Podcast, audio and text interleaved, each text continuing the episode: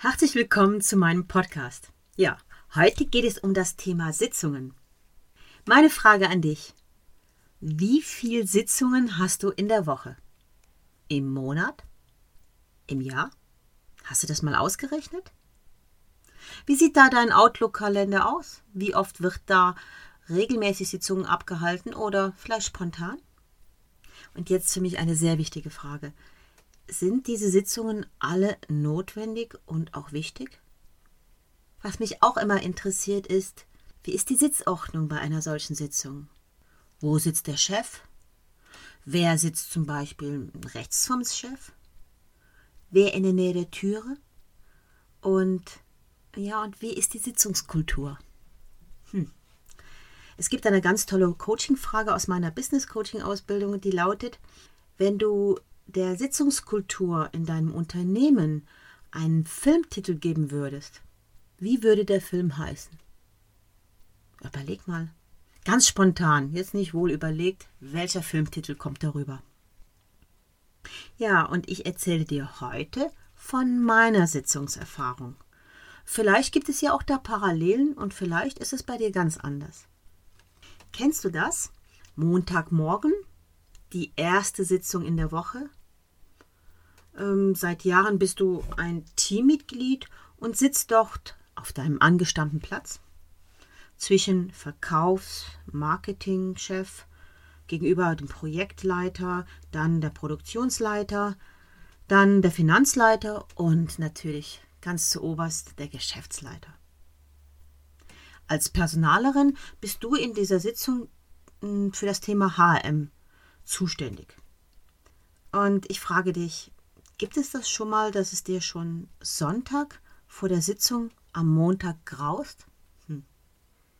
Jetzt bereiten wir das Ganze so ein bisschen äh, wie einen Film auf. Wir machen Klappe 1 die Zähne. Und zwar die Zähne Montagssitzung.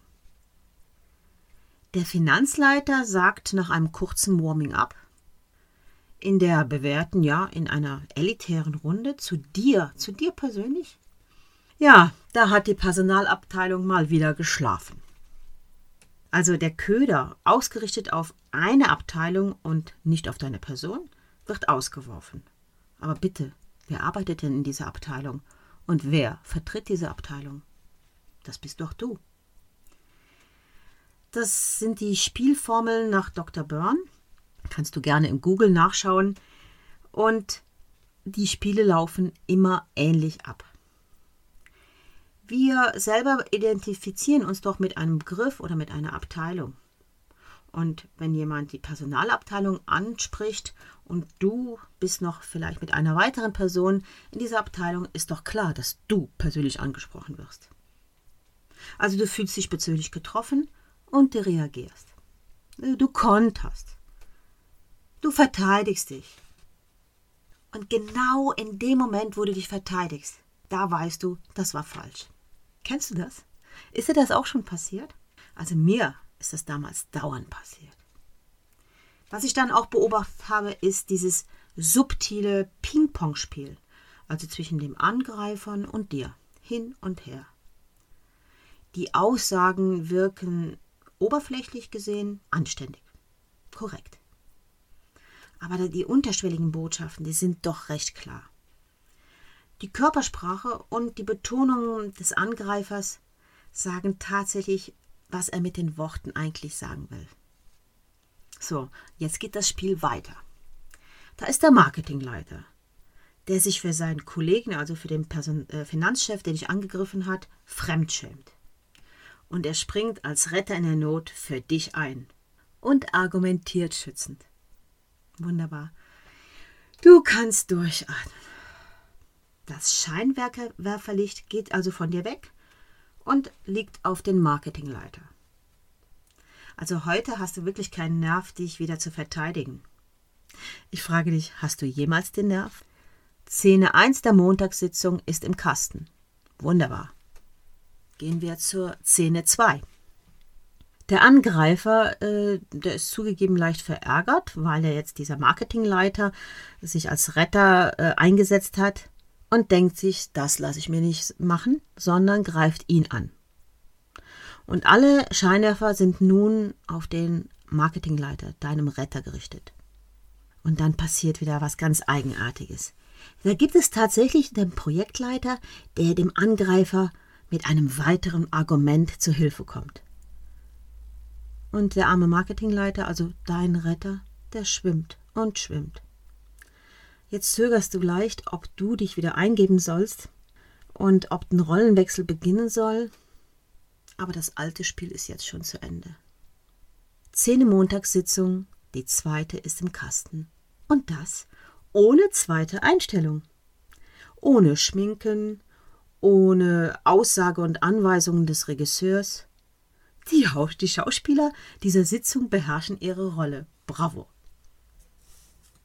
Hast du schon mal vom Dramadreieck von Dr. Eric Byrne gehört? Dieses Dramadreieck äh, von äh, Dr. Byrne zeigt sehr gut auf, dass es unterschiedliche Rollen gibt, die wir jeden Tag im Berufs- wie auch im Privatleben angeboten bekommen. Ja, angeboten. Und auch immer wieder annehmen, obwohl wir es gar nicht müssen. Im Verlauf dieser Spiele werden die Rollen, ich würde sagen, fließend gewechselt. Kennst du das? Das Spiel ist immer in Bewegung. Mal sichtbar und mal unsichtbar. Also ich sag dir, die Spiele der Erwachsenen, die sind so spannend, insbesondere wenn man zuschaut. Und weißt du was? Diese Spiele, die braucht es auch, damit das Ganze funktioniert. Leider. Also, ich stelle dir mal die drei Typen vor, die immer dabei sind.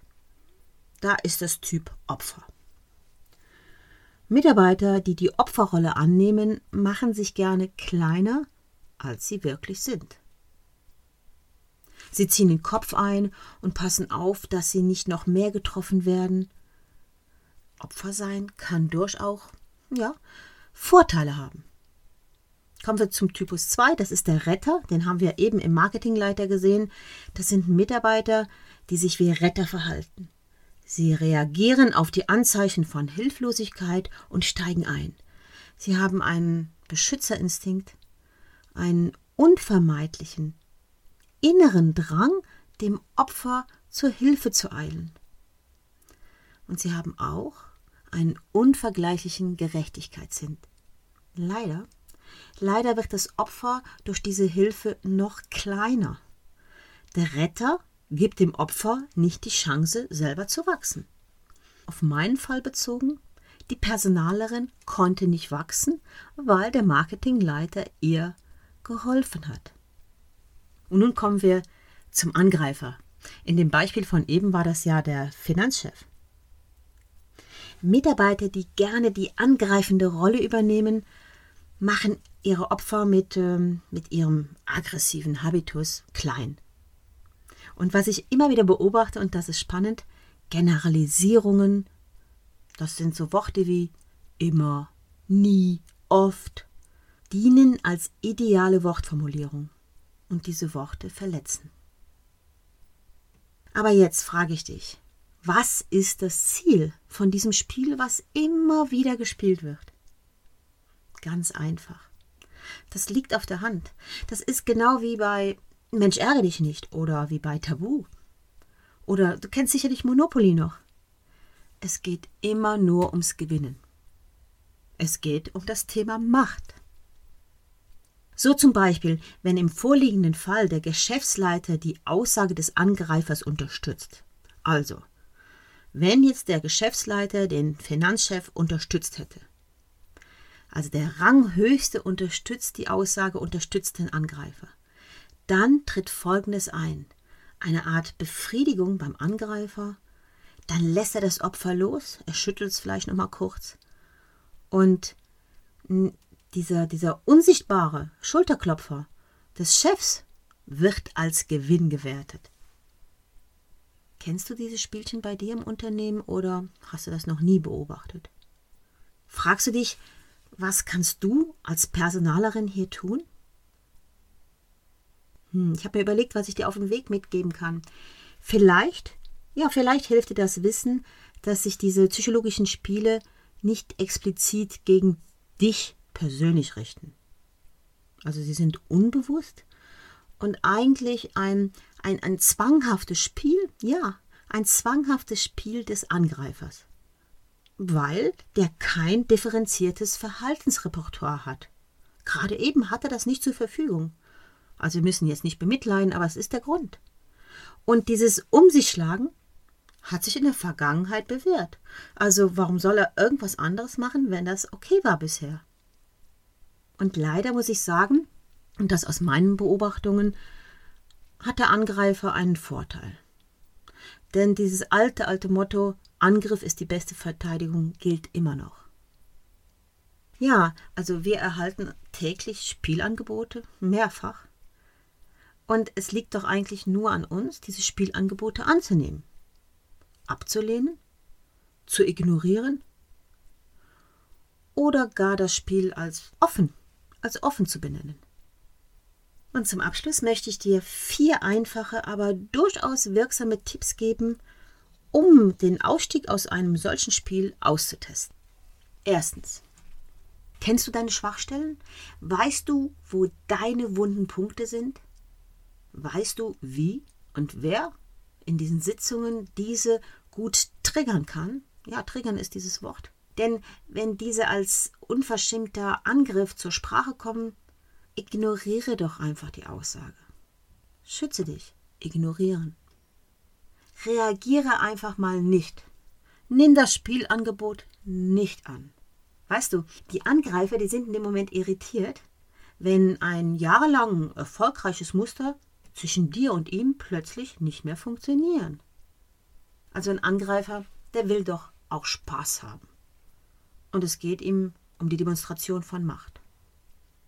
Und dann weiter. Beobachte aus der Adlerperspektive diese Spielzüge aller Teilnehmer der Montagssitzung. Wer fängt wie an? Wer hat an der Montagssitzung meist die Rolle als Opfer, als Retter, als Angreifer? Schreib dir das mal auf, beobachte es. Ganz, ganz sachlich.